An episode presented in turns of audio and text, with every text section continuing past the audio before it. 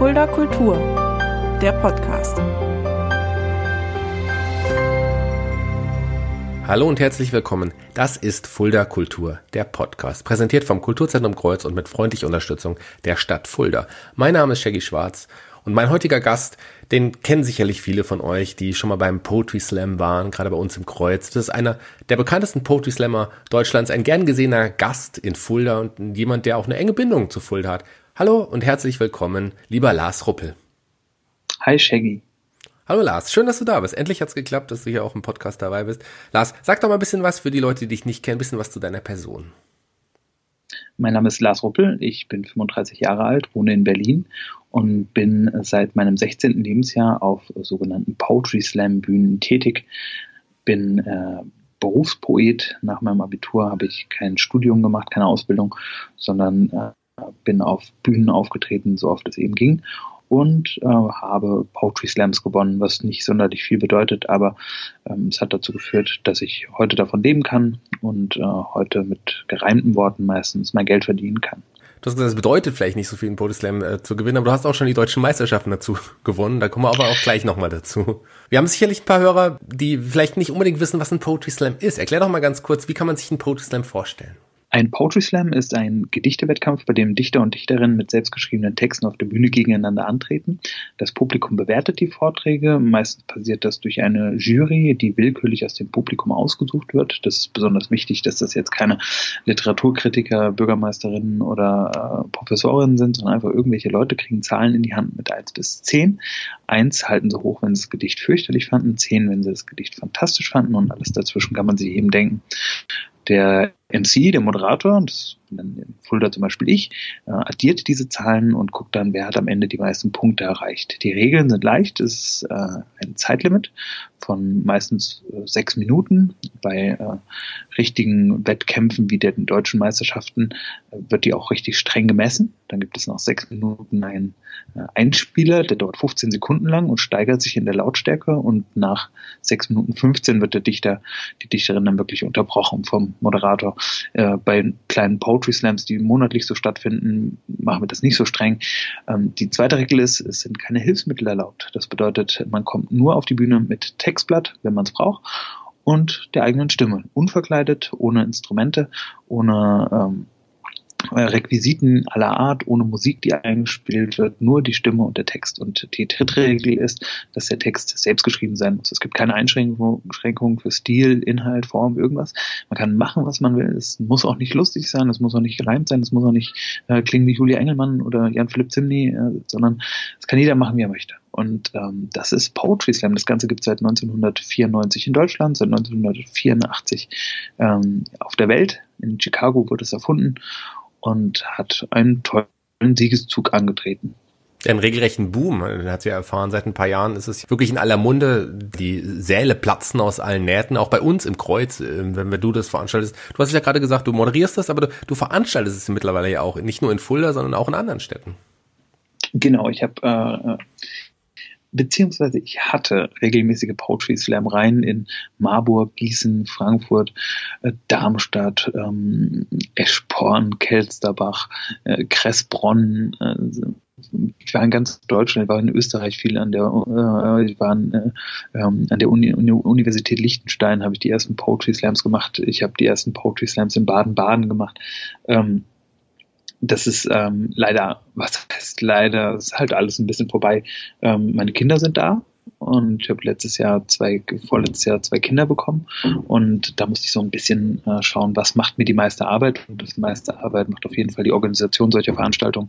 Man muss ja die Künstler äh, buchen, man muss äh, schauen, dass da genug Leute auftreten daneben an dem Abend, dass auch wirklich mindestens eigentlich mal sechs Leute stehen. Die brauchen Hotels, die brauchen Fahrtkosten und dann muss man Werbung machen und äh, da hilft das Kreuz und äh, jede Location ja auch mit, aber trotzdem macht das die meiste Arbeit und da musste ich so ein bisschen cutten und behalten habe ich meine liebsten Reihen in Gießen und in äh, Frankfurt und in Fulda ich hatte ja zwischenzeitlich wirklich Angst. Du hattest ja auch wirklich mit dem Gedanken gespielt, in Fulda auch das ein bisschen, da auch kürzer zu treten, aber ich bin ja sehr, sehr froh, auch weil ich dich ja persönlich auch sehr, sehr gut kenne und schätze, dass du da auch wirklich auch weitermachst, auch gerade in Fulda und so tolle Künstler und vor allem dich auch wieder also regelmäßig präsentierst. Als ich drüber nachdenken musste, ähm, Fulda aufzuhören oder abzugeben, ähm, das hat auch echt wehgetan. Ähm, es wäre vielleicht äh, die äh, vernünftigere Entscheidung äh, gewesen, aber ähm, das ist so bei der Liebe, ne? Bei der Liebe geht's nicht immer nur um Vernunft und das zwischen mir und Fulda und besonders zwischen mir und dem Kreuz und besonders zwischen mir und dir, das ist Liebe. Oh, das hast du sehr schön gesagt. Da würde ich auch gern nochmal ganz liebe Grüße an Nadine rausschicken. Nadine, die auch lange bei uns gearbeitet hat und die auch, oh, ja, auch das, ja, das Herz Gott, quasi Nadine. auch des Slams war und auch die, Oh, die wir Mann, beide auch ja. sehr lieben. Ja, und Nadine, ganz liebe Oh, Grüße. Ich total. hoffe, hoffe, du hörst uns zu. Bevor wir jetzt über Corona sprechen, ich meine, deswegen ist ja auch der letzte Slam erstmal ausgefallen. Nochmal so zurück zum, zu dem Pro-Slam im Allgemeinen. Ich habe die deutschen Meisterschaften angesprochen. Du hast tatsächlich Mhm. es geschafft, deutscher Meister im Einzel und auch im Team zu werden. Erklär mal ganz kurz, wie, wie, wie, wie so eine deutsche Meisterschaft aufgebaut ist. Es gibt einmal im Jahr äh, eine deutsche Meisterschaft, bei der sich die deutschsprachige Meisterschaft, bei der sich die besten Slammer und Slammerinnen aus, muss ich mich konzentrieren, Deutschland, Österreich, Schweiz, Südtirol, ähm, Luxemburg, Liechtenstein und äh, ich glaube sogar der deutschsprachige Teil Ostbelgiens oder so. Auf jeden Fall ist tatsächlich, es geht um deutschsprachige Regionen in Europa. Äh, da treffen die sich. Es sind meistens so 120 Teilnehmende und treten in mehreren Vorrunden, mehreren Halbfinals und einem Final und einem Stechen gegeneinander an. Man qualifiziert sich äh, für diese Meisterschaften, indem man von einem sogenannten Slam Master, das ist äh, derjenige, der einen Slam veranstaltet, nominiert wird wie der das macht, ob der das jetzt durch einen Entscheidungsslam macht oder ob der jemanden nominiert, den er für schickenswert hält, das ist jedem selbst überlassen.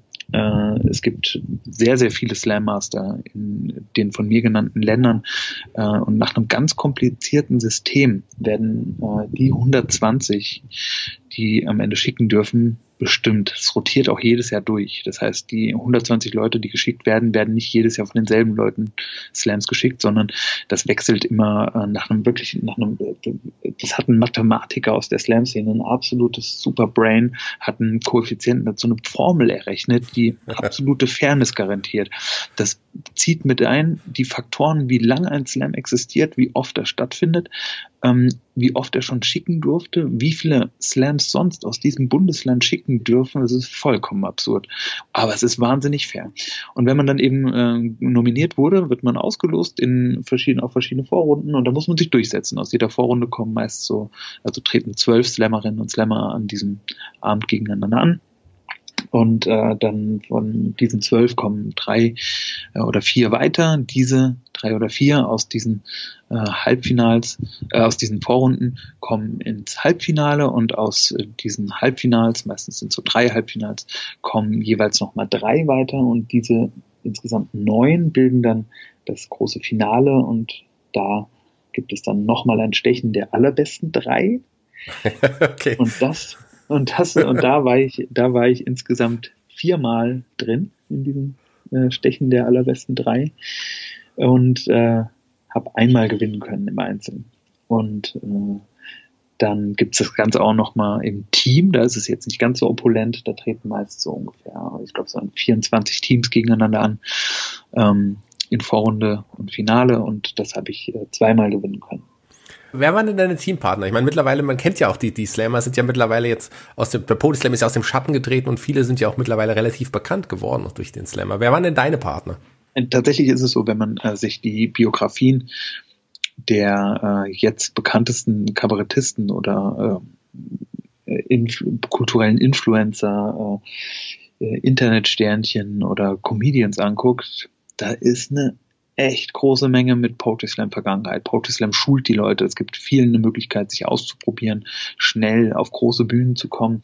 Und äh, dadurch äh, hat man dann, wenn man so guckt, mit wem man alles in einem Team war, ähm, muss man dann selber staunen. Also zum Beispiel ähm, hatte ich eine Boygroup. Ich war Teil einer Boygroup des Poetry Slams. Wir hatten so ganz klassische Boygroup-Charaktere, wie hieß Smart, S-M-A-A-T. Und wir waren so der, der Süße, der Verrückte, der Männliche und ähm, der Geheimnisvolle. Ich war der Geheimnisvolle. Und da war zum Beispiel Gabriel Vetter dabei, ein bekannter Kabarettist aus der Schweiz, Salzburger Stierpreisträger, jetzt äh, mit eigenen Fernsehserien in der Schweiz unterwegs. Felix Römer, äh, eine Poetry Slam und Moderationslegende, Sebastian 23, ähm, der jetzt gerade sein neues Buch rausgebracht hat äh, und ähm, dann die damit mit denen bin ich einmal deutscher Meister geworden und äh, dann noch einmal mit Buttermac Fresh das war 2014 bei 13 bei den deutschen Meisterschaften in Bielefeld. Das rotiert ja, wie gesagt, äh, von Stadt zu Stadt. Da bewerben sich die Städte und kriegen dann den Zuschlag und die dürfen das dann ausrichten. Und äh, da war es in Bielefeld und äh, da habe ich gewonnen mit Buttermilk Fresh. Teammitglieder waren dort Julian Heun, der hier bei Radio Fritz eine eigene Radiosendung hat und auch einen Roman schon geschrieben hat und ähm, Blö Brode alias äh, Nils Stratmann, der sehr erfolgreiche Reiseliteratur äh, verfasst. Und das waren so meine Teampartner. Und ich hatte noch ein tolles Team mit Bo Wimmer, meinem ganz lieben Freund, mit dem haben wir, den habe ich aber leider nie einen Titel gewonnen. Aber das ist auch bei diesen Meisterschaften so. Diese Titel sind äh, ein Produkt von unfassbar vielen Faktoren, von denen man die allerwenigsten überhaupt beeinflussen kann. Wann wurde man raus, äh, an welcher Reihenfolge wurde man gelöst, in welches, in welche Vorrunde wurde man gelost, wo startet man da, was für ein Text wurde vor dir gemacht. Wenn du einen saulustigen Text machen willst, aber vor dir wurde ein viel lustigerer Text gemacht hat, wurde ein viel lustigerer Text gemacht, dann fliegst du einfach raus. So. Und wenn davor aber ein etwas unlustigerer Text gekommen wäre oder vielleicht ein emotional nicht so berührender Text, dann wärst du weiter. Und ähm, ja, bei mir sind dann eben einmal sehr viele Faktoren zusammengekommen und ich durfte die Meisterschaft gewinnen.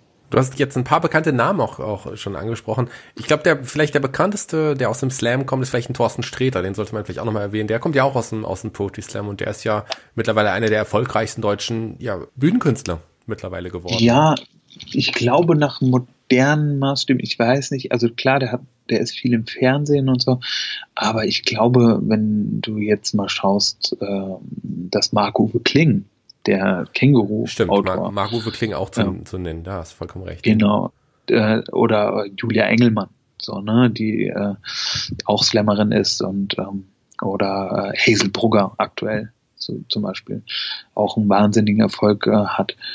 Ähm, da, das werden immer mehr. Das äh, ist schon wirklich erstaunlich. So. Und da ist man natürlich als, äh, da ist man natürlich auch, da staunt man auch, ne? Und man selber äh, hat jetzt nicht Millionen Bücher verkauft, einen Kinofilm gemacht oder eine eigene Fernsehsendung. Ähm, und da muss man sich als sensible Künstlerseele auch manchmal beruhigen und sagen, es war halt einfach nicht dein Weg. Ich habe halt andere, eine andere Sparte für mich entdeckt und äh, das ist dann auch gut. Das ist kein Maßstab, wie viele äh, Millionen äh, ein anderer verkauft hat. So hat jeder seine, seine kleine Nische und ich habe meine und da ist es auch gut. Ja, du hast es gesagt, du hast noch andere Projekte auch entdeckt. Da kommen wir auf jeden Fall auch gleich drauf noch zu sprechen. Du hast auch nicht Millionen Bücher vielleicht verkauft, aber du hast Bücher verkauft. Von dir ja. gibt es tatsächlich auch Bücher und die, äh, ich habe die tatsächlich hier bei mir im Bücherregal stehen. Sag mal ganz kurz. Du bist das, du hast die vier. Ich alle. nein, das sind schon deutlich oh. mehr. Das sind sicherlich deutlich mehr äh, schon verkauft und es ist ja auch schon. Äh, erzähl, erzähl mal kurz zu deinen Büchern. Wie heißen die? Wo, wo kriegt man die? Ich äh, war zum Beispiel einmal als Herausgeber tätig äh, von einer Anthologie mit Texten zum Thema Demenz. Dann, die heißt äh, Wegworte, erschienen im Satyr Verlag. Dann äh, bin ich äh, Autor des Buches Holger die Waldfee. Da sind elf Redensarten drin ähm, Sachen, die man so im Alltag sagt. Mein lieber Herr Gesangsverein, Holger die Waldfee, äh, also Holler die Waldfee, äh, mein lieber Scholli, äh, mein lieber Schwan. Und ich habe Texte über diese Redensarten geschrieben und habe mich immer gefragt, wer diese Leute sind, die hinter diesen Redensarten wohl stehen. Ähm, und das war so ziemlich das Erfolgreichste. Das durfte ich einmal äh, vortragen, da durfte ich einmal einen Text raus vortragen, alter Schwede, ähm, bei der NDR Talkshow zum Beispiel. Ähm, mit Barbara Schöneberger und da war das Buch tatsächlich so, sogar mal bei Amazon irgendwie so drei Tage auf das meistverkaufte Buch. So.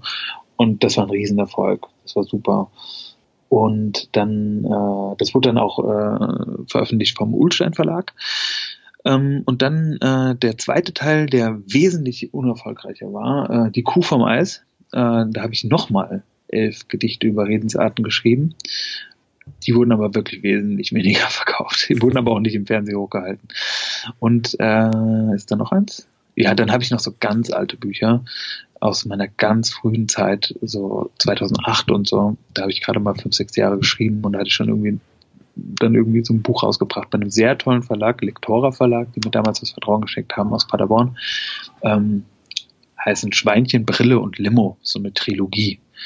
Und das war toll, sich das erste Mal gedruckt in einem richtigen Buch, in einem richtigen Verlag äh, zu, zu sehen. Das hat mir sehr viel bedeutet auf jeden Fall. Ja, wir sind ja vielleicht jetzt nicht die NDR Talkshow, aber wir reden ja jetzt die ganze Zeit über Texte von dir, Lars. Wie wär's denn, wenn du jetzt auf jeden Fall auch mal einen Text vorliest und vielleicht haben wir ein paar Hörer, die dann auch im Nachhinein auf jeden Fall auch noch Sachen von dir kaufen wollen würden. Wie gesagt, wir sind nicht die NDR Talkshow, aber so einen Text von dir möchte ich trotzdem jetzt gerne hören. Ja, pass auf, ich habe hier einen äh, relativ neuen, der steht in keinem Buch drin, ist auch relativ kurz, aber passt vielleicht ganz gut jetzt eben hier rein, deswegen. Heißt äh, Die Oma. Kennst du das Haus? das man nur das Haus nennt, das letzte der Straße am Rande der Stadt, wo nach dem Asphalt gleich der Acker beginnt, der brach liegt, seit niemand mehr Landwirtschaft hat. Nicht mal der Postbote kennt die Adresse. Und doch kennt es jeder und weiß, wo es ist. Tu nicht, als ob du das Haus nie gesehen. Weiß, wie du heißt und weiß auch, wer du bist. Die Mauern von efeunen Armen umschlungen, wie in einem ewigen Zeitlupentanz der Putz fällt vom Leib und entblößt den Passanten die drunter zerfallende Immobiliensubstanz. Davor wächst im Garten ein Brennnesselmeer, darin eine Katze, die Nacktschnecken jagt. Im Holz der Fassade erbricht sich ein Wurm, weil er zu viel Lasur von den Holzbrettern nagt. Dort wohnt die Oma. Das wissen die Kinder. Und jene, die innerlich Kinder noch sind. Die mehr von der Oma im Haus der, in der Straße, wo nach dem Asphalt gleich der Acker beginnt wo mutige Kinder für Mutproben klingeln, wo das mutigste Kind durch den Vorgarten schlich. Ich sehe, dass du zitterst. Du tust nur so mutig. Ich weiß, du kennst Oma. Und die Oma kennt dich. Es war eines Samstags im warmen September. Die Ferien schlugen dir rot ins Gesicht. Am Fenster zur Straße, Gardinen verhangen, stand Oma und sah dich. Doch du sahst sie nicht. Du liefst in gedankenversunkener Weise auf warmem Asphalt auf der Straße vorbei außer der Zeit und dem Glück eines Kindes, den Fußball und einem Mark 80 dabei. Die Oma war wachsam, sie hat dich gesehen. Das Fenster war sauber und doppelverglast. Sie hat auch gesehen, wie du mittels Vollspann die Ball Richtung Oma und Doppelglas tratst. Es war keine Absicht, das glaube ich dir gerne. Das blanke Entsetzen stand dir im Gesicht. Heute noch hörst du das Klirren von Scherben, wenn wieder der Oma ihr Fenster zerbricht. Den Ball hast du lange vermisst in dem Sommer und bist inzwischen erwachsen, mein Kind. Gardinen verwehen im eisigen Luftzug, weil die Doppelglasscheiben nie ersetzt worden sind. Nachts, wenn du aufwachst, in schwitznassen Laken, dann glüht deine Haut wie der Straßenasphalt. Die Bettdecke hat dich wie Efeu umarmt, das Fenster steht auf und dein Zimmer ist kalt. Du bist nicht alleine, ein Schatten bewegt sich. Also ich hätte Angst, wenn ich nicht schon welche hätte. Mach mal das Licht an, dann siehst du, was los ist. Ich glaube, bei dir steht die Oma am Bett. Die grauweißen Haare voll winziger Scherben. Das Gehen strengt an und du hörst, wie sie keucht. Ohne ein Wort gibt sie dir deinen Fußball. Sie ist dir nicht böse. Sie ist nur enttäuscht. Langsamen Schrittes geht Oma nach Hause. Der Ball in den Händen wiegt unendlich schwer. Während du schläfst, wird er wieder verschwinden. Und du träumst von Katzen im Brennnesselmeer. Was all das bedeutet, kann ich dir nicht sagen. Wie soll ich das wissen, wenn du es nicht weißt? Lass dich therapieren. Begib dich zur Beichte. Oder frag einfach Oma. Die weiß, was das heißt. Sehr schön. Vielen, vielen Dank, lieber Lars. Toll. Gerne. Bestimmt ein spannender Weg, einfach mal einen Text ins, ins Mikrofon zu sagen, statt auf einer Bühne vor Publikum. Ist auch eine andere Art, mal einen Text vorzutragen, wahrscheinlich. Ja, ich habe mir das vorgestellt einfach. Ich kann, ich, also wirklich, es ist kaum ein Ort, den ich mir so gut vorstellen kann, wie äh, der, die Position vom Mikrofon auf der Bühne im Kreuz mit dem Blick hinab hoffen wir doch sehr, dass es auf jeden Fall bald auch wieder so sein wird, dass du wirklich auf der Bühne im Kreuz stehst oder auf anderen Bühnen auch und dann wieder deine Texte vortragen kannst oder moderieren kannst. Ach, bestimmt. Das wird auch. Haben halt alle FFP3-Mundmasken auf, so. ist auch gut. Oder so, warten wir es irgendwie ab. Der Poetry Slam hat auf jeden Fall dazu beigetragen, dass auch viel jüngere, viel mehr jüngere Leute wieder sich mit Texten und mit Lyrik beschäftigen. Eine absolute Bereicherung. Das ist sehr, sehr schön, dass das so ist. Und du bist da sicherlich einer der größten Wortpoeten unserer Zeit, wenn ich das mal so sagen darf. Aber du ja. liest ja nicht nur vor, du Text textest ja nicht nur, du moderierst ja nicht nur, du gibst auch Workshops, wo auch junge Leute lernen können zu texten oder auch Slams zu halten. Genau, unter anderem auch äh, schon häufig im wunderbaren Schlosstheater Da kommen dann ganze Schulklassen und äh, nehmen sich drei, vier Stunden Zeit und ich zeige denen, äh, wie sie Gedichte schreiben und vortragen. Das ist auch wieder geplant im November wird es das wieder geben. Also wenn Schüler, wenn Lehrerinnen und Lehrer besonders äh, zuhören, ähm, schaut mal in das Programm vom äh, Schlosstheater. Da wird es äh, wieder die Möglichkeit geben, sich anzumelden für Workshops mit mir. Und ähm, das Ganze mache ich, das hat, damit hat es fast angefangen. Ich habe kaum vier Texte gehabt damals, als ich angefangen habe. Und habe schon äh, dann direkt bei mir in der Schule und in der Nachbarschule Poetry Slam Workshops gegeben. Das war relativ begehrt, weil äh, da ganz viel Bedarf bestanden nach so Literaturvermittlungstechniken und nach zeitgemäßer ähm, Lesebegeisterung. Und das hat Poetry Slam dann eben gut hingekriegt. Aber man muss sich vorstellen, Poetry Slam damals hat wirklich noch niemand gekannt. Allein den ganzen, das ganze Prinzip, dass jemand, der nicht 80 ist, ein Gedicht vorträgt, war damals gefühlt komplett neu. Und ähm, das hat alle, die es gesehen haben, total begeistert. Und ähm, deswegen habe ich da schnell Eintritt in Schulen gefunden, habe gelernt, wie es oh, ich hoffe, ich habe es gelernt, wie, wie ich es schaffen kann, ähm, Schülerinnen und Schüler vom Schreiben von Texten zu begeistern. Also ihnen Vertrauen ähm, zu vermitteln in ihre eigenen Worte, in ihren eigenen Gedanken, in ihre eigenen Fähigkeiten, das, was sie empfinden, eben auch aufzuschreiben. Weil an sich ist das keine Frage von Talent. Das kann wirklich jeder. Das ist, äh, das, da braucht man auch keinen Boys, um das irgendwie so theoretisch zu unterstützen. Das ist einfach so, dass jeder dazu in der Lage ist, so etwas aufzuschreiben. Das, was uns voneinander unterscheidet, ist meistens ähm, die Hemmung, die man dabei empfindet. Und die versuche ich eben äh, zu nehmen. Und möchte den Schülerinnen und Schülern eben eine gute Zeit bringen in diesen Workshops, die ich in ganz Deutschland, in äh, ganz Österreich, in der Schweiz, in, in Frankreich, ähm, äh, fürs Goethe-Institut in Indien, in Sudan, in, in, den USA, in Estland gegeben habe, in Russland.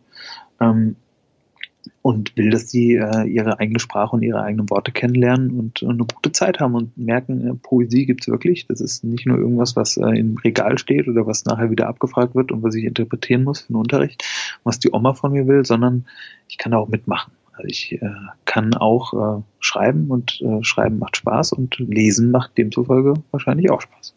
Ja. Hört sich auf jeden Fall interessant an. Diesen November hast du gesagt, meldet euch an, wenn, wenn, wenn ihr da Interesse habt. Es lohnt sich auf jeden Fall, das kann man so auch sagen. Der Christoph Stieber, der Leiter des Schlosstheaters, wird übrigens mein nächster Gast hier im Fulda Kultur, dem Podcast sein, in der nächsten Woche. Das kann ich ja jetzt schon mal, schon mal äh, ja verraten. Der wird nächste Woche da sein.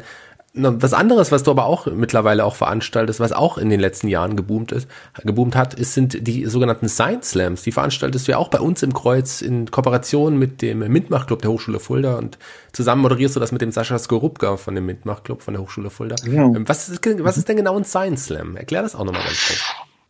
Ein Science Slam ist äh, letztendlich das, was ein Poetry Slam auch ist, nur eben mit wissenschaftlichen Vorträgen. Das bedeutet, dass Wissenschaftler und Wissenschaftlerinnen aus verschiedenen äh, Disziplinen äh, ihre wissenschaftliche Arbeit auf der Bühne präsentieren, aber eben unterhaltsam. Auch nicht irgendwie albern, sondern äh, mit Gehalt, aber auch unterhaltsam eben. Und äh, das Publikum bewertet wieder, wie bei Poetry Slam, die Vorträge da geht es nicht darum, eben zu bewerten, wie oft man gelacht hat äh, oder wie äh, informativ was war, sondern um eine gute Mischung. Wer hat den besten und informativsten und unterhaltsamsten Vortrag von allen gehalten? Und das kann wirklich, das, wir hatten schon die abgefahrensten Themen zum Thema ähm, Menschen mit Introver also introvertierte Menschen, zum Thema äh, Bronze Atombeschichtung von Halbleiterdiamanten irgendwas. Ich kann mir das dann immer wirklich merken. Da merke ich wirklich die Grenzen meiner eigenen Intelligenz, während ich moderiere, dass ich das kaum aufnehmen kann, was die machen. Das ist wirklich, das sind wirkliche Könner. Das ist im Gegensatz, das ist interessant. Das ist immer so der Unterschied zum Poetry Slam im, ähm, im, im Backstage-Raum beim Poetry Slam das sind Künstler, das sind einfach die, die größten, die größten Kappen. So, die, die, die kennen sich sehr gut aus mit sich selbst und ihrer eigenen Karriere und ihrem eigenen Ego während die Science Slammer echte Wissenschaftler sind. Das sind ja wirklich Doktoranden, das sind ja mitunter Professoren und Professorinnen, die ähm, da nach Fulda kommen und dann ihre, ihre Einblicke in ihre Arbeit bieten und die haben einen ganz anderen, die haben einen ganz anderen Weltblick, ganz anderen Weitblick und äh, ganz andere Substanz. Das ist wirklich immer interessant ähm, zu sehen. Ähm, und für diese Wissenschaftler ist es besonders auch toll, äh, eben ihre äh, wissenschaftliche Fachkenntnis nicht im studentischen, universitären Rahmen zu, darzustellen, wo alles äh, laborhaft und ähm, hörsalig ist, sondern tatsächlich in einem Ort wie dem Kreuz. Ne? Also das heißt, Bier trinken und dabei äh, Wissenschaft sich anhören. Und, und das ist wirklich eine Form von äh, äh, Wissensvermittlung und äh, bisschen Begeisterung für MINT-Berufe, äh, die es so noch nicht gegeben hat. Und das Ganze haben wir uns nicht ausgedacht, so muss ich jetzt auch sagen. Äh, das Prinzip kommt aus Darmstadt. Das hat da jemand erfunden, aber es begeistert, genau wie Poetry Slam, Menschen für die Sache. Es macht Spaß. Das glaube ich. Ist auf jeden Fall auch eine interessante Veranstaltung. Ich bin ja auch gerne bei einigen schon gewesen. Ich habe auch selber schon einige moderiert. Wenn du mal nicht konntest, bin ich ja auch mal für dich eingesprungen. Sehr, sehr spannende mhm. Abende. Ähm, das macht auf jeden Fall ja, es bereichert einen, es, man, man lernt sogar noch dazu, während man auf der Bühne steht und den anderen zuhört. Das ist auf jeden Fall Total. sehr, sehr. Total. Aber ein anderes Projekt von dir möchte ich, das hast du vorhin schon mal kurz angerissen, das würde ich gerne auch noch mal ganz kurz darüber ganz kurz sprechen, weil das ist etwas, was mich sehr begeistert, als ich erfahren habe, was du, was du da machst. Und zwar hast du von, von Wegworte vorhin gesprochen, du hast von dem Buch gesprochen, aber was, was bewirkt sich hinter diesem Projekt Wegworte dann nochmal ganz genau? Das Wegworte-Projekt ist im Jahr 2009 entstanden. Ich hatte im Rahmen der hessischen Landesmeisterschaften im Poetry Slam, das muss ich noch erwähnen, es gibt auch äh, Landesmeisterschaften ähm, in allen Bundesländern, sowohl in Deutschland, Österreich als auch in der Schweiz. Die dürfen auf jeden Fall, also die Gewinner dieser Landesmeisterschaften dürfen auf jeden Fall jemanden zu den Poetry Slam Meisterschaften schicken. Ähm, Klammer zu. Ähm, da hatte ich für das Hessische Ministerium für Wissenschaft und Kunst eben den Auftrag, diese Landesmeisterschaft zu organisieren und hatte so ein bisschen Budget. Und mit diesem Budget sollte ich äh, Kulturveranstaltungen organisieren, die ähm, Poetry Slam so ein bisschen weiter öffnen und weiter auffächern und zugänglicher machen. Und da habe ich durch eine E-Mail von einer Kollegin, einer ähm, Germanistikprofessorin aus Berlin, mitbekommen, dass es da in den USA diesen amerikanischen Poeten namens Gary Glasner gibt, der ähm, Poetry Slam Auftritte oder Poesie-Shows in Altenheim veranstaltet, speziell für Menschen mit Demenz. Der hat sich ähm, die speziellen Bedürfnisse von Menschen mit äh, Demenz und Menschen in hohem Alter angeeignet und hat ein Programm entwickelt, denen Gedichte vorzutragen, die die aus ihrer Kindheit kennen. Ging um den Wiedererkennungseffekt. Zu schauen, was sind die Kindheitsreime, was haben die sich in die äh, Poesiealben geschrieben, was haben die auf dem Schulhof äh, für Klatschspiele gespielt, was haben die an die Toilettentüren getaggt, was haben äh, die in ihren äh, Gebetsbüchern stehen gehabt was waren die Gedichte ihrer äh, Berufsgruppen von damals, was sind die Kirchenverse, mit denen sie groß geworden sind. Und ähm, das Ganze hat mich interessiert, ganz einfach, aber wirklich mehr als Veranstalter. Da hatte ich jetzt kein persönliches Interesse dran, mit Omas und Opas zu arbeiten. Das war mitten in meiner Poetry Slam Phase.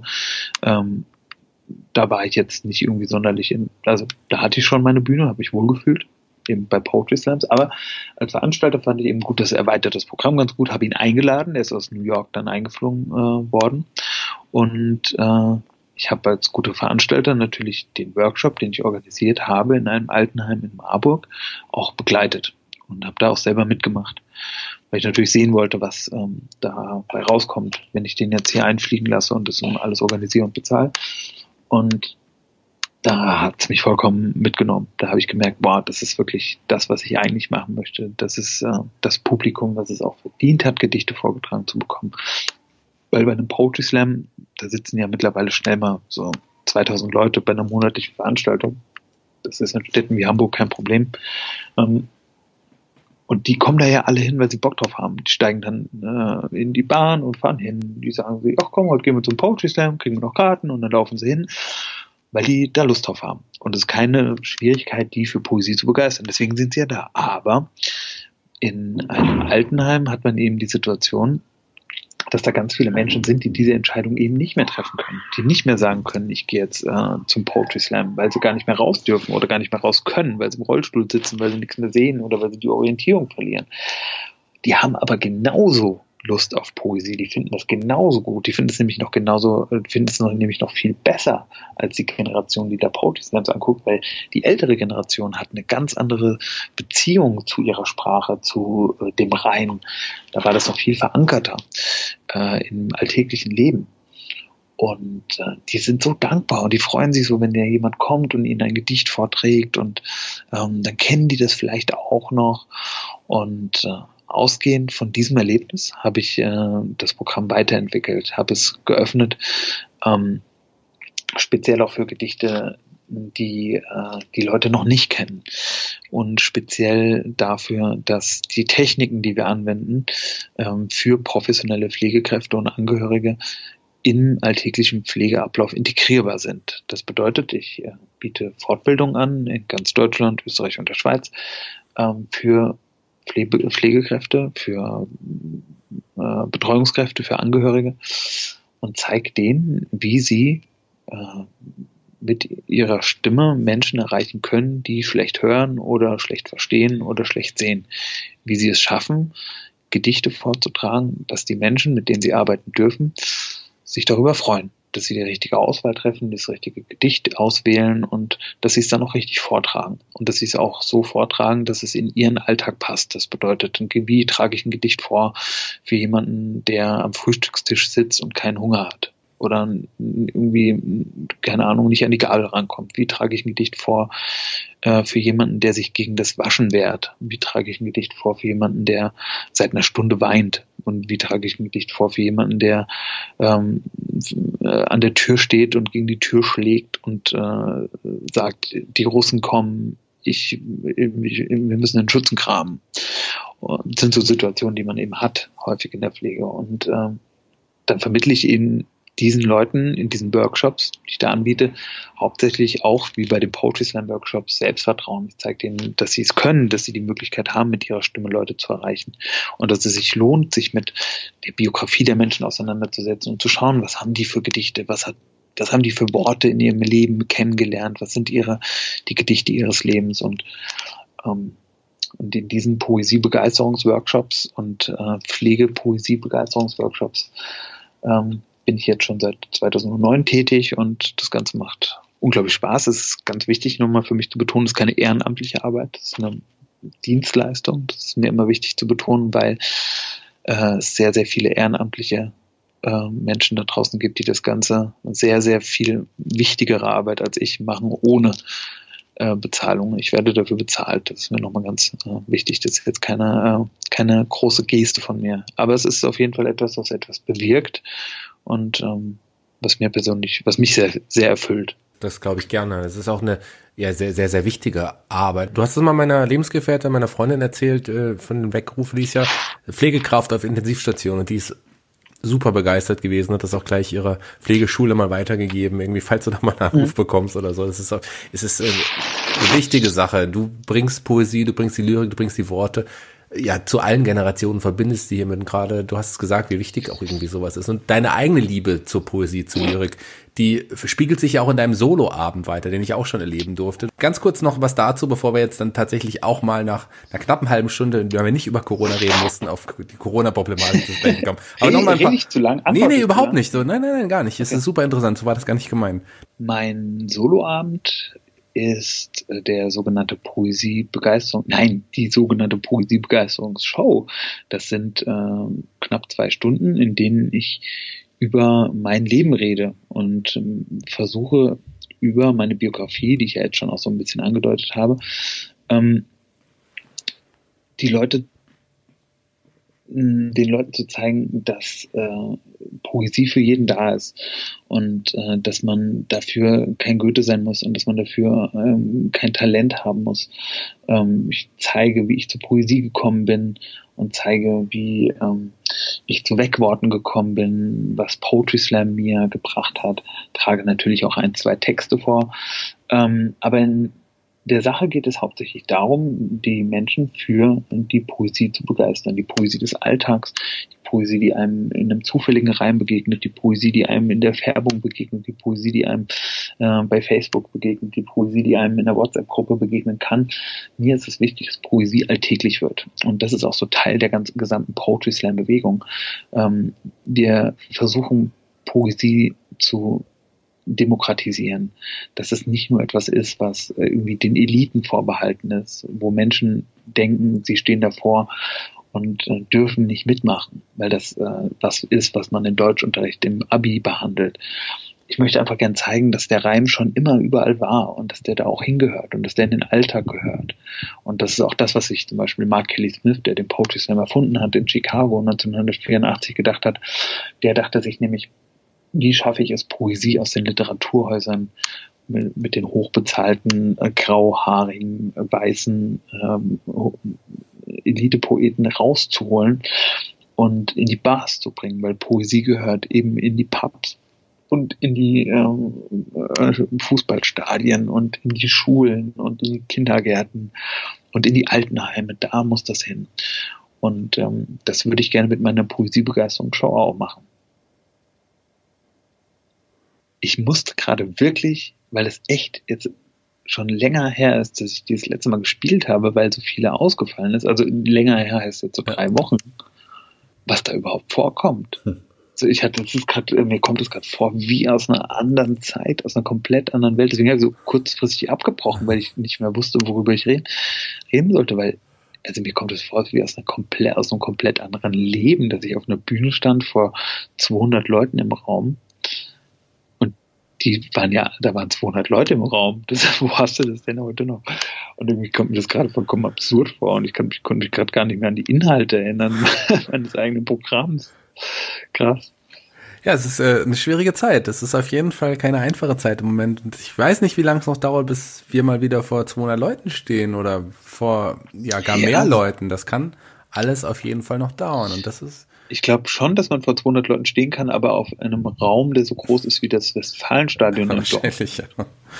Wahrscheinlich wird es so sein erstmal, dass man nicht mehr auf engen Raum erstmal sein kann in den nächsten ja, Wochen, Monaten. Wer weiß, wie lange das alles noch dauern wird. Das ist eine schwer, sehr schwierige Zeit, eine schwierige Zeit für uns als Kulturschaffende, sehr natürlich, aber viele Menschen ist es natürlich eine schwierige Zeit. Aber vor allem auch für Künstler. Ich meine, die ganzen Einnahmen brechen total weg. Wie ist es denn bei dir, lieber Lars? Äh, katastrophal, absolut katastrophal. Ich hatte, ähm, also meine auftragsstärksten Monate sind ähm, März, April, Mai. Und ähm, das ist unfassbar, was äh, da draufgegangen ist und was für schöne Veranstaltungen, auf die ich mich wirklich gefreut habe. Ähm, ich versuche das ja, ich stelle mir das immer so ein bisschen meinen eigenen Terminkalender vor, wie so wie so, das ist für mich manchmal so wie so ein Gemälde. Dann ähm, weil ich hatte die Herausforderung natürlich maximal viel zu arbeiten und äh, Zeit auf der Bühne zu verbringen und auch Geld zu verdienen, weil ich maximalst viel Zeit für meine Familie äh, haben möchte. Und da versuche ich wirklich absurde Konstruktionen bringe ich zustande. Also mit, mit drei Auftritten an einem Tag, irgendwie morgens ein Workshop in der Schule, die zwischen acht und zehn, dann direkt in den Zug, dann eine Backworte-Fortbildung zwischen 13 und 15 Uhr und dann abends noch eine Show. Das ist keine Seltenheit, absolut nicht. So. Zwei Auftritte an einem Tag sind für mich Standard gewesen. Und das Ganze ist immer so ein geiles, wie so ein logistisches Rätsel, was nur ich lösen kann. Sondern wie schafft man es, die Anfrage aus Bamberg zu kombinieren mit der Anfrage aus Dresden? So, und dann, dann immer so gucken, okay, wie passt das da rein? Und dann, und das war total gut gelungen für äh, März, April, Mai, super. Es ein total schöner Monat geworden. Und dann äh, ist das halt alles weggefallen. Gott sei Dank habe ich in den letzten Jahren ähm, mitunter durch meine äh, Kinder und dem dadurch verbundenen größeren Unwillen, oft und lange zu verreisen, ähm, mich äh, konzentriert auf Texte, die ich schreibe als Auftrag ähm, für Unternehmen, die äh, Texte brauchen, für ihre Unternehmenskommunikation, für ihre Mitarbeiterkommunikation. Ähm, ich mache einfach Werbung seit vielen Jahren, kann man sagen. Also ich habe sehr viele Gedichte zu absurden Themen geschrieben. Ich habe ein Gedicht geschrieben für das Universitätsklinikum Eppendorf, Hamburg. zum Thema Prostatakrebsoperationen, um Menschen für den Beruf der OP-Pflege äh, zu begeistern. Ich habe äh, ein Gedicht geschrieben, äh, was, was in Cannes mit einem, äh, mit einem Werbe, äh, mit einer Werbefilmauszeichnung prämiert wurde zum Thema Galvanisierung. Äh, ich habe äh, hab ein Gedicht geschrieben für, äh, für äh, Alnatura, für, für, ach, für, für absurd, für Mittelhessen, ne, ein ganz bekanntes Gedicht irgendwie, was, was viele Leute im Internet gesehen haben. Ähm, das macht mir auch tierisch Spaß. Also generell trete ich schon länger lieber auf für Leute, die keinen Bock haben auf Poesie und schreibe lieber für Leute, die nicht damit gerechnet hätten und äh, für Poesie, Poesie begeistert werden, begeistert werden zu können, als für Leute, die eh bei einem Poetry Slam sind. Also ich bin wirklich viel in, für die Wirtschaft tätig. Ähm, wenn ich für Unternehmen schreibe, trage ich das natürlich auch bei Vertriebsversammlungen und bei Vorstandssitzungen vor. Und da sitzen halt ganz andere Leute als bei einem Poetry Slam. Wirklich ganz, ganz andere Leute. Da verdient wahrscheinlich einer so viel wie ein kompletter Saal bei einem normalen Poetry Slam. Und ähm, das Geile daran finde ich, dass die überhaupt keine Lust haben auf Gedichte. Ja, das hat sich halt irgendjemand gedacht, dass es eine gute Idee wäre, die Bilanz vom letzten Jahr in einem Gedicht zu präsentieren. Sowas mache ich halt. Ähm, und die Herausforderung, da rauszugehen und zu sagen, ey, tatsächlich, das hat die erreicht, die fanden das cool, finde ich viel geiler, als einen Text bei einem Poetry Slam vorzutragen. Und äh, momentan schreibe ich an einem, ähm, einem Gedicht für äh, den für äh, eine Universität in, in, in der Schweiz. Finde ich viel geiler. Macht mir, macht mir richtig Spaß und Gott sei Dank habe ich viele dieser Auftritte, äh, dieser, dieser Aufträge, für die ich eben auch nicht irgendwo hinfahren muss, für die ich nämlich daheim bleiben kann, noch über. Und ich konnte noch ein paar dazu gewinnen, weil jetzt gerade viele Unternehmen in der Situation sind, nicht mehr mit ihren Kunden in Kontakt treten zu können und nur noch das Internet haben, um mit ihnen zu kommunizieren. Und deswegen konnte ich jetzt auch tatsächlich in den ersten Wochen der Krise ein paar Aufträge gewinnen, äh, Gedichte zu schreiben, die äh, krisenrelevante Themen mit den Kunden oder den Mitarbeitern der jeweiligen Unternehmen äh, kommunizieren. Und deswegen hat mich jetzt die Krise in den ersten zwei, drei Wochen nicht so hart getroffen. Es ist immer noch kein Vergleich zu dem, was ausgefallen ist. Also was da mir verloren gegangen ist, das lässt sich nicht aufwiegen. Aber es rettet mich zumindest über die ersten paar Monate. Gott sei Dank, wir hier in Berlin haben tatsächlich auch eine sehr unbürokratische Soforthilfe und auch eine sehr künstlerfreundliche Soforthilfe. Die Soforthilfe in anderen Bundesländern ist ja quasi unbrauchbar für die meisten Solo-Selbstständigen und geht vollkommen in, der, in deren Lebenswelten vorbei. Hier in Berlin sieht das ein bisschen anders aus. Da haben wir tatsächlich eine sehr ähm, gute Förderung, so wie ich das verstanden habe zumindest, was auch sehr komplex ist. Ähm, und deswegen ähm, bin ich jetzt für den nächsten, diesen und den nächsten Monat noch sehr entspannt, aber darüber hinaus auch, auch schon katastrophale Absagen für November bekommen. Und das macht natürlich wirklich pessimistisch. Das macht pessimistisch, das macht nachdenklich. Du sagst es aber trotzdem ja. noch ein bisschen mit, mit einem positiven Augenzwinkern. Ja, ja ich sage das mit einem, äh, mit einem Augenzwinkern, weil ich momentan, also ich habe eine Frau mit, äh, mit sicherem Gehalt das ist ganz, äh, das entspannt mich dann. Ja. Das entspannt ein wenig auf jeden Fall. Das, äh, klar, ja, es gibt viele Künstler, die einfach, die noch größere Probleme haben. Aber trotz allem, du hast auch zwei Kinder. Es ist nicht so einfach. Das äh, hast du ja auch schon Nein, angedeutet letzten Endes. Und auch so für uns als Kulturschaffende ist es schwierig. Wir wissen klar, wir sind, wir versuchen auch optimistisch zu sein, versuchen auch positiv in die Zukunft zu denken, aber wir können auch nicht sagen, ob es das Kreuz jetzt noch geben kann in einem halben Jahr, wenn das so weitergeht. Das weiß man alles nicht. Ja, ja. Man kann nicht sagen, ob, ob der Lars noch seine, seinen Kindern Essen morgens bringen kann. Also so, so, ich meine, in ein paar Monaten. Wir wissen das alles nicht so, so ganz genau. Und ähm, wir sind immer auf Hilfe angewiesen. wir haben auch der, wir haben der, der Lars ist ja auch jemand, der sich auch immer, wie ihr gehört habt, auch Sachen einfallen lässt, die auch Ideen habt. Und du hattest jetzt die Idee zu einem, quasi einem Hörspiel für die ausgefallenen Veranstaltungen, quasi als, so dass die Leute ein, ein Ticket kaufen können und quasi ein Poetry Slam Hörspiel dafür bekommen. Sag doch mal was ganz kurz dazu. Genau, ich habe mir einfach gedacht, ähm, um einen Poetry Slam ausfallen zu lassen, dazu braucht man mehr als so ein äh, dummes Coronavirus. Ähm, und dachte, den Slam äh, holst du einfach nach, beziehungsweise schreibst einfach vor. Ich habe ähm, ein Hörspiel produziert. Äh, das bedeutet, ich habe einen kompletten Slam eingesprochen von äh, den ersten zwei Stunden vor dem Slam bis zu zwei Stunden nach dem Slam. Alles, was dazwischen passiert. Vom Soundcheck äh, bis zur Anreise, äh, den Gedanken vor dem ersten Schritt auf die Bühne, ähm, aber eben auch die Anmoderation der Slammerinnen und Slammer, die das Einholen der Punkte oder das, das äh, Vollziehen des, äh, des, äh, des Abstimmungsmodus ähm, und habe mir von den äh, von verschiedenen Slammern aus ganz Deutschland Texte geben lassen, einsprechen lassen, natürlich zu Hause.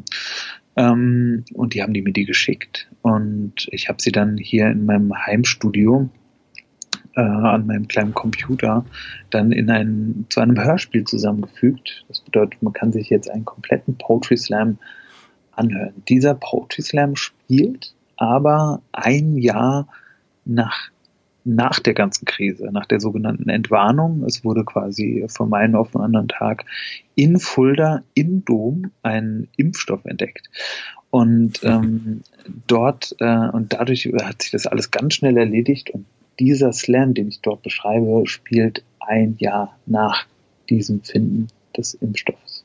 Den kann man sich runterladen, wenn man sich ein Ticket kauft und damit unterstützt man äh, die auftretenden Künstler, ähm, die ihre Texte dafür eingeschickt haben und äh, mich und das Kreuz. Genau, das wollte ich gerade nämlich noch sagen. Damit unterstützt ihr nämlich wirklich uns alle auch, auch sehr. Die Tickets kosten auch nur fünf Euro. Das sind diese sogenannten Soli-Tickets.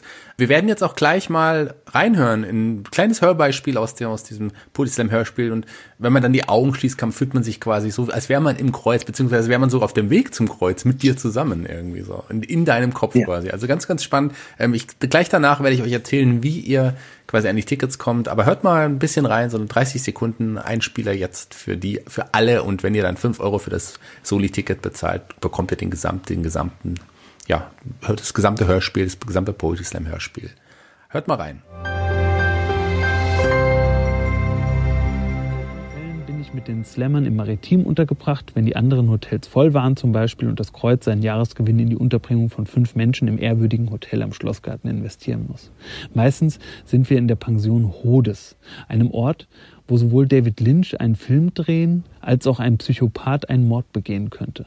Es gibt Slammer in Deutschland, die schreiben mich an, weil sie mal im Anschluss an den Slam in der Pension übernachten wollen. Meistens kennen sie die Zimmer schon von Instagram.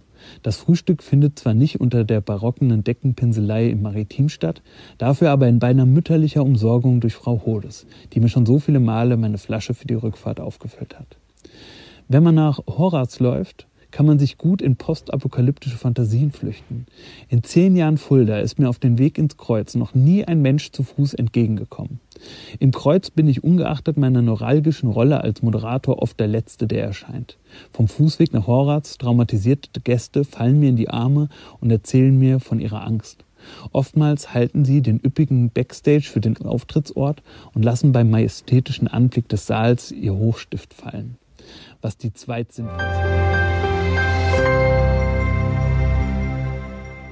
Ja, das war ein kleiner Auszug aus dem Poetry Slam Hörspiel. Das könnt ihr euch alle jetzt besorgen. Wie gesagt, die Soli-Tickets gibt es für fünf Euro. Geht mal auf die Homepage www.kreuz.com, da findet ihr den Link. Schaut auf unserer Facebook-Seite, auch da bieten wir den Link an, wie ihr an die Tickets kommt. Greift zu Soli-Ticket für den Poetry Slam, für das Poetry Slam Hörspiel. Damit unterstützt ihr den Künstler Lars Ruppel, die auftretenden Slammer und auch das Kulturzentrum Kreuz. Und auch äh, ja, auf andere Art und Weise könnt ihr das Kreuz unterstützen. Das findet ihr alles auf der Homepage. Holt euch ein Ticket und dann bekommt ihr den Link zu dem Hörspiel zugeschickt und könnt euch das dann in aller Ruhe anhören. Über eine Stunde spannende Poetry Slam Hörspielarbeit von Lars Ruppel und seinen Kollegen. Ich hoffe, dass ihr euch alle diese Soli-Tickets kauft. Es lohnt sich auf jeden Fall. Ihr könnt natürlich auch mehr als fünf Euro zahlen, wenn ihr das wollt. Das ist äh, nach oben hin keine Grenze. Tatsächlich, Solidarität ist ja gerade ein wahnsinnig häufig benutztes Wort und ähm, tatsächlich gibt es da draußen Berufsgruppen, die Solidarität noch mehr brauchen und auch weiter werden, eben die ganzen Pflegekräfte und der ganze Medizinsektor. Ähm, aber ähm, man kriegt ja auch was dafür. Das ist mir jetzt besonders wichtig, dass man eben eine schöne, ein, schönes Hörspiel dafür kriegt zum Joggen und ähm, zum daheim hören und ähm, Poetry Slam nacherleben und äh, tatsächlich viele von äh, den Slammern, meinen Kollegen und Kolleginnen, ähm, der ganze Kulturbetrieb, das wirkt immer, ich habe immer so das Gefühl, die ganzen ähm, ähm, Neoliberalen, die können jetzt sagen, ja, hätten sie doch mal was Richtiges gelernt, ja, hätten sie doch mal lieber irgendwie was anderes gemacht. Ähm, aber tatsächlich äh, äh, geht es da gerade vielen Leuten einfach sehr schlecht, die überhaupt gar nichts anderes hätten machen können und die das wirklich gerne machen und deren äh, Arbeit ja, in, in, guten Zeiten immer zur Verfügung gestanden hat. Jetzt sind gerade schlechte Zeiten. Und, jetzt sind, jetzt sind ähm, schlechte Zeiten. Aber man zahlt, kann man da sein. Genau. Man kann da sein, man kann helfen und man bekommt in diesem Fall jetzt auch noch was dafür. Das ist auf jeden Fall. Das ist mir besonders wichtig. Eine, ja. eine ganz, ganz schöne Sache, eine schöne Idee ich glaube ja, dass wenn wir irgendwann diese ganze Corona-Krise überstanden haben, dass gerade die Kultur auch in einem ganz anderen Licht stehen wird. Wir haben, du hast gerade die Pflegeberufe angesprochen. Ich glaube, ich hoffe, dass die auch danach, denn die alle gerade die systemrelevanten Berufe, wie es aktuell so schön auch irgendwie heißt, ich weiß nicht, ob ich diesen Begriff mag, aber so sagt man es halt aktuell, dass die dann sicherlich auch vielleicht dafür mehr Anerkennung bekommen, finanzielle Anerkennung, vielleicht aber auch in der Öffentlichkeit ein ganz anderes Ansehen haben. Aber ich glaube, dies wird auch auf die Kultur zutreffen. Ich glaube, dass wenn die Leute wieder zu den Veranstaltungen gehen können, zu den Konzerten, zu den Slams, zu den Comedy-Veranstaltungen, zu den Partys meinetwegen auch, dass sie dann wieder zu schätzen wissen, was sie da eigentlich besuchen, was ihnen eigentlich gefehlt hat und vielleicht auch den Mehrwert erkennen, den sie dadurch im Leben auch irgendwie haben. Ich hoffe, ähm, Zunächst wird aber erstmal für viele Einzelpersonen ähm, ein richtiger Kahlschlag stattfinden, nämlich die, die äh, tatsächlich in solche finanziellen Schwierigkeiten kommen, dass sie ganz vernünftige weltliche arbeitsmarktgerechte Entscheidungen treffen müssen, nämlich dass sie jetzt eben nicht mehr ähm, als DJ sich anbieten, sondern ähm, eine Ausbildung machen, dass sie eben nicht mehr Graffitis malen ähm, und Graffiti-Workshops geben, eben nicht mehr Beatbox-Workshops geben oder ähm, äh, Poetry Slam-Seminare, äh, sondern dann äh, sich auf den Arbeitsmarkt werfen, ähm, weil es tatsächlich eine große, einen großen Druck erzeugen wird auf den ganz, ganz äh, normalen, ganz weltlichen Arbeitsmarkt. Und ähm, die Kultur ist leider eine der ersten äh, ähm, Sparten, in denen gestrichen wird. So, obwohl wir schon immer am wenigsten bekommen, wenn wir uns so einen Bundeshaushalt angucken, sind doch immer die sozialen und kulturellen Bereiche schnell die, die am, die am meisten geben müssen, wenn es darum geht, die Wirtschaft zu stärken. Und ähm, dann bin ich mir sicher, ich bin mir 100% sicher, dass sich ähm, die Bundeswehr über keine Kürzungen Gedanken machen muss und dass sich auch ähm, der Verkehr, besonders die Autobahnen bauenden Menschen dahinter über keine Kürzungen Gedanken müssen, aber dass wir sicherlich über die Sanierung von Kinderspielplätzen streiten müssen und von Jugendzentren und von Zuschüssen für internationale Musikfestivals und für Zuschüsse für ähm, Filmreihen äh, in kleinen äh, Kinos auf dem Land, um die Penunzen, um die es da geht, müssen wir uns wirklich streiten. Und äh, die werden uns genommen. Da bin ich mir sehr sicher. Die Wirtschaft ist leider äh, immer noch zu lobbystark, um äh, da irgendwelche äh, Einschnitte hinnehmen zu müssen. Und wir haben leider nicht die Lobby. Die Leute hören uns gerne, die finden es toll, die mögen die Lieder, die mögen die Filme, die mögen die Partys, aber äh, die wenigsten wissen, dass da immer Menschen dahinter stehen, die ihr ganzes Herz, ihre ganze Liebe da reinstecken, ihre ganze Zeit. Ähm, und im Endeffekt erreicht die gar nichts. Das sieht man jetzt auch bei den, bei den Fördermaßnahmen. Das klingt immer so nach unbürokratischer Soforthilfe, aber kommt so gut wie gar nichts an. Und äh, es kann sein, dass äh, in vielen Köpfen sich was ändert, aber ähm, erstmal wird es viele sehr hart treffen. Und das, was du beschreibst, kann stattfinden über einige Jahre hinweg, aber erstmal die nächsten Jahre werden hart.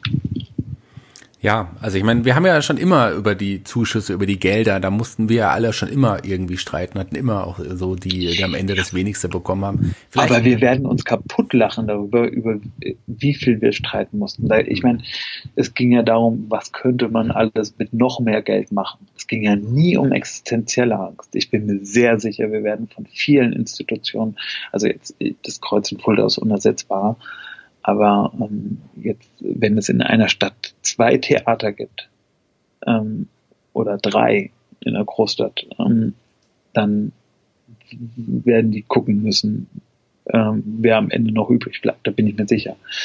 Und da wird man sich noch, also ich glaube, da wird man sich mit, wird man sich sehnsüchtig daran erinnern, wie man jetzt um Förderung bestritten, bestritten hat. Und um Gagen. Ich sehe das ja selbst, ich sehe jetzt schon an den Anfragen, ähm, für die jetzt, es kommen jetzt auch Anfragen rein. Es werden auf jeden Fall, es wird weiter geplant. Ähm, aber ich sehe jetzt schon, dass viel weniger Geld da ist. Es wird auch nachverhandelt. Es wird auch, es wird auch gesagt, okay, hier, wir haben ja diesen Kongress im Oktober geplant, aber da sind uns jetzt die Sponsoren abgesprungen und ähm, die können das alle gerade gar nicht planen und die Stadt hat gestrichen und so. Ja, also das wird kein Vergleich zu dem, wir werden noch denken, dass wir in Luxus leben. Jetzt werde ich gerade richtig pessimistisch. Ja, das, äh, das zieht mich auch ein bisschen runter. Ich bleibe aber optimistisch. Ich glaube, klar, es wird schwierig sein. Finanziell haben wir jetzt alle große Probleme. Die Probleme werden nicht schnell weg sein. Das ist mir auch, das ist mir auch klar. Und sicherlich wird in ein paar Jahren dann auch wieder auch darüber diskutiert, ist die, wie viel Geld braucht die Kultur und so weiter. Ich glaube aber, dass es in den an, das ist in den Köpfen der Menschen die Kultur auf jeden Fall ganz andere Platz einnehmen wird, als es jetzt aktuell ist. Man wird, die Menschen vermissen das ja auch. Die vermissen das Rausgehen. Die vermissen sich so unterhalten zu lassen. Und wer weiß, wie das mit dem Geld ist ist. Ich weiß nur, dass es in den Köpfen der Menschen auf jeden Fall was ganz, ganz Wichtiges ist und auch in der, das müssen wir einfach den Leuten mitteilen und das müssen die Leute einfach realisieren, wie wichtig das ist.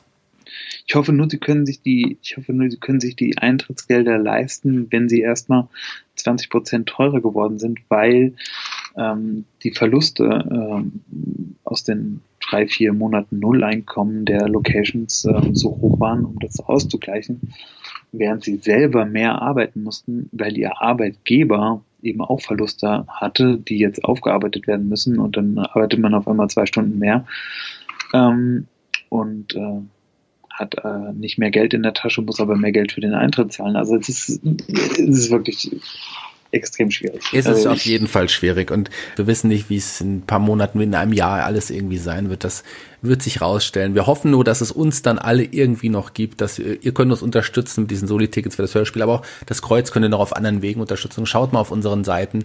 Wir brauchen auf jeden Fall die Unterstützung im Moment auch, damit ich auch irgendwie noch sagen kann, die Kultur ist wichtig. Wir bringen sie noch, dass wir es überhaupt noch bringen können dort. Und bei der nächsten Wahl auch gerne so wählen, dass äh, nicht nur die Leute aus der Wirtschaft sich darüber freuen. Ganz genau. Sondern die Leute, die schon zum Beispiel schon immer gefordert haben, dass äh, ökologische Themen auch Themen der eigenen Gesundheit sind und dass auch Pflegeberufe und Gesundheitsberufe wesentlich besser bezahlt werden müsste. Aber lass uns doch auch aus deinem Mund noch ein paar optimistische Blicke in die Zukunft werfen. Nehmen wir an, das ist Corona, wir haben es irgendwann geschafft. Wie sehen dann die, die Pläne für Lars Ruppel aus? Was denkt sich Lars Ruppel? Was wird er noch ein bisschen in der Zukunft verändern? Hat er neue Ideen, neue Projekte? Ja, gerade total viel, weil ich ähm, durch äh, den ganzen Wegfall des großen Workloads für die nächsten Monate so viel Zeit habe, dass ich tatsächlich wieder schreibe. Ich schreibe das Poesiebegeisterungsbuch zur Poesiebegeisterungsshow, meinem Soloprogramm, von dem ich sprach. Ähm, das macht gerade wahnsinnig viel Spaß. Also all das, wovon ich rede, was die Menschen für Poesie begeistern soll, als Buch. Und ähm, das, darüber freue ich mich total, dass das nächstes Jahr rauskommen wird. Ähm, und dann würde ich auch äh, gerne einfach äh, äh, wieder mehr Neues machen. Ich würde gerne versuchen, jetzt gerade wo man so auf äh, äh, sein äh, auch so reduziert leben muss, ähm, gerne einfach die Freiheit der Bühne nutzen mehr und äh, versuchen alle Routinen, alle Standards, die man sich so beim Moderieren angeeignet hat, loszuwerden und sich wirklich jedes Mal immer wieder neu zu entfalten und die Freiheit des Mikrofons zu nutzen und äh, sich auszudrücken und die Zeit zu füllen mit Dingen, die vorher noch nicht da waren. Das würde ich gerne machen. Wie das dann konkret aussieht, äh, kann ich so noch nicht sagen. Auf jeden Fall wird ein großer Teil davon in Fulda stattfinden. Oh, das freut mich schon mal sehr. Das sind auf jeden Fall schöne Worte für mich. Das andere, was du gerade gesagt hast, hat mich auch sehr gefreut. Ich weiß, dass wir uns vor einigen Monaten, vielleicht ist es auch schon ein Jahr her, ähm, darüber unterhalten haben. So, da hast du gesagt, ja, das macht alles total Spaß. Familie ist super toll, die Arbeit ist auch toll. Eins fehlt dir nur im Moment, das Schreiben. Du kommst irgendwie auch nicht mehr so zum Schreiben. Und jetzt gerade ja. nutzt du diese Zeit und du schreibst wieder. Das hat doch auch in der ganzen Krise doch auch was Schönes. Also ich mich macht das glücklich, dass ich weiß, dass ich bald noch neue Worte, neue Sätze von Lars Ruppel hören darf mich macht's glücklich, dass du dich dran erinnern kannst. Finde ich auch schön. ähm, ja, ich freue mich auch drauf. Also äh, ist gerade was, was sehr Schönes und ich sehe das ja auch wirklich, wenn wir von Corona äh, sprechen, ähm, in den ganzen Streams und in den ganzen äh, Projekten, die da äh, entstehen, äh, die sich wirklich schon fast gegenseitig blockieren, weil die Aufmerksamkeitsökonomie eben nur ein gewisses äh, Kontingent zur Verfügung gibt an Publikum, an Aufmerksamkeit. Ähm, und da teilen sich gerade alle Künstler, die sonst auf den Bühnen dieses Landes stehen, einen Markt und versuchen ihre Shows im Internet äh, an, den, an den Zuschauer zu bringen. Und da entstehen die tollsten Sachen. Also ich sehe Leute schreiben, die schon ewig nicht mehr geschrieben haben. Ich sehe Leute schreiben, die noch nie geschrieben haben. Ich sehe Leute äh, Kurzfilme produzieren oder Bilder malen. Ähm, ich glaube, der Mensch besinnt sich auf seine eigenen kulturellen Fähigkeiten und auf seine eigenen äh, ähm, Kompetenzen. Und äh, das schließt vielleicht ein bisschen an das an, was du gesagt hast, dass so die, ähm, die Sicht auf die Kultur sich ändert und äh, ja, dass den Menschen wieder klar wird, als ich damals äh, in der zweiten Woche nicht mehr wusste, welche Netflix-Serie ich gucken sollte, da habe ich einen Pinsel in die Hand genommen. Und das ist ja wirklich toll, dass man einen Pinsel in die Hand nehmen kann. Und es ist schön zu sehen, was andere Leute malen, wenn sie eine Pinsel in die Hand nehmen. Und ja, klar, das auf jeden Fall. Ja, das ist schon gut und das ist gerade sehr schön zu sehen. Das freut mich auch sehr.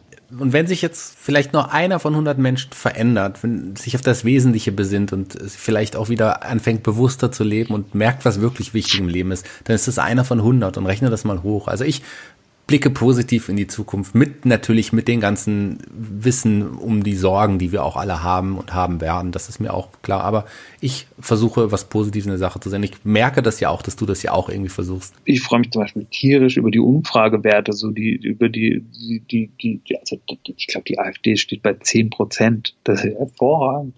Das ist ja, also das, was immer, immer noch 10 Prozent zu viel, aber ja. Es sind immer noch 10, aber, äh, aber erstaunlich, also schon mal ein erstaunlicher Absturz. Also man hätte ja schon fast sehr Angst gehabt, dass die regierungsrelevant äh, werden. Aber ähm, nee, das kann ruhig so weitergehen. Also jetzt äh, tatsächlich schön ist auch zu sehen, wie die ganzen Populisten gerade scheitern an, äh, an den Fakten, die eben eine Pandemie schafft. Und äh, vielleicht sorgt das ja auch für so ein bisschen äh, Wahrheitsbewusstsein bei den Leuten. Könnte auch gut sein. Und äh, äh, Quellenwachsamkeit, also dass man schaut, wer auf wen hört man, wem schenkt man Vertrauen und wem schenkt man Wahrheit, äh, von wem oder wer beziehungsweise wie steht man zu jemandem, der die Wahrheit für sich beansprucht und äh, auch das sind ja große Kompetenzen, die ich in den Jahren davor auf jeden Fall vermisst habe. Auch noch ja, wahre und schöne Worte von dir zum Schluss. Ich bin es ja gewohnt, von dir schöne Worte zu hören. Und das Gespräch hat sich tatsächlich in eine andere Richtung entwickelt, als ich ursprünglich gedacht habe. Es war super spannend, super Ehrlich? interessant. Ja, ich finde äh, Wie hast du es denn gesehen eigentlich vorher? Ach, ich, ich habe nicht, nicht gedacht, dass wir tatsächlich so so ein bisschen pessimistische abrutschen zwischendrin. Das hat mich dann doch Echt? so ein bisschen, ja, so. Ja, ich bin ein sehr optimistisch lebender Mensch und das war dann schon so, dass ich dachte, hui, es ist schon, die, die, die Ängste sind verständlich, die sind da und ich kann die absolut nachvollziehen. Ich hoffe aber sehr, aber dass ich, dass ich recht haben werde mit der Aussage, dass einfach die Kultur deutlich mehr wertgeschätzt wird von allen Seiten, von den, klar, von den Gästen, von den Künstlern, für die Künstler, aber auch von der Wirtschaft und der das, Politik. Das hoffe ich ja auch. Ich, ich, ich war ja nicht immer Pessimist, also ich sehe mich mehr als Zyniker, aber tatsächlich ähm, ich, ich habe auch total, dass er das, das Gute an Pessimisten und Zynikern, denen ist es egal, ob sie am Ende recht haben. Ich würde mir auch wünschen, dass du recht hast am Ende. Ähm, aber ich weiß ja auch aus der Zeit, als ich noch Optimist war, äh, dass es äh, wir Optimisten, dass die Optimisten immer jemanden brauchen, um sich tatsächlich auch als Optimist zu bestätigen.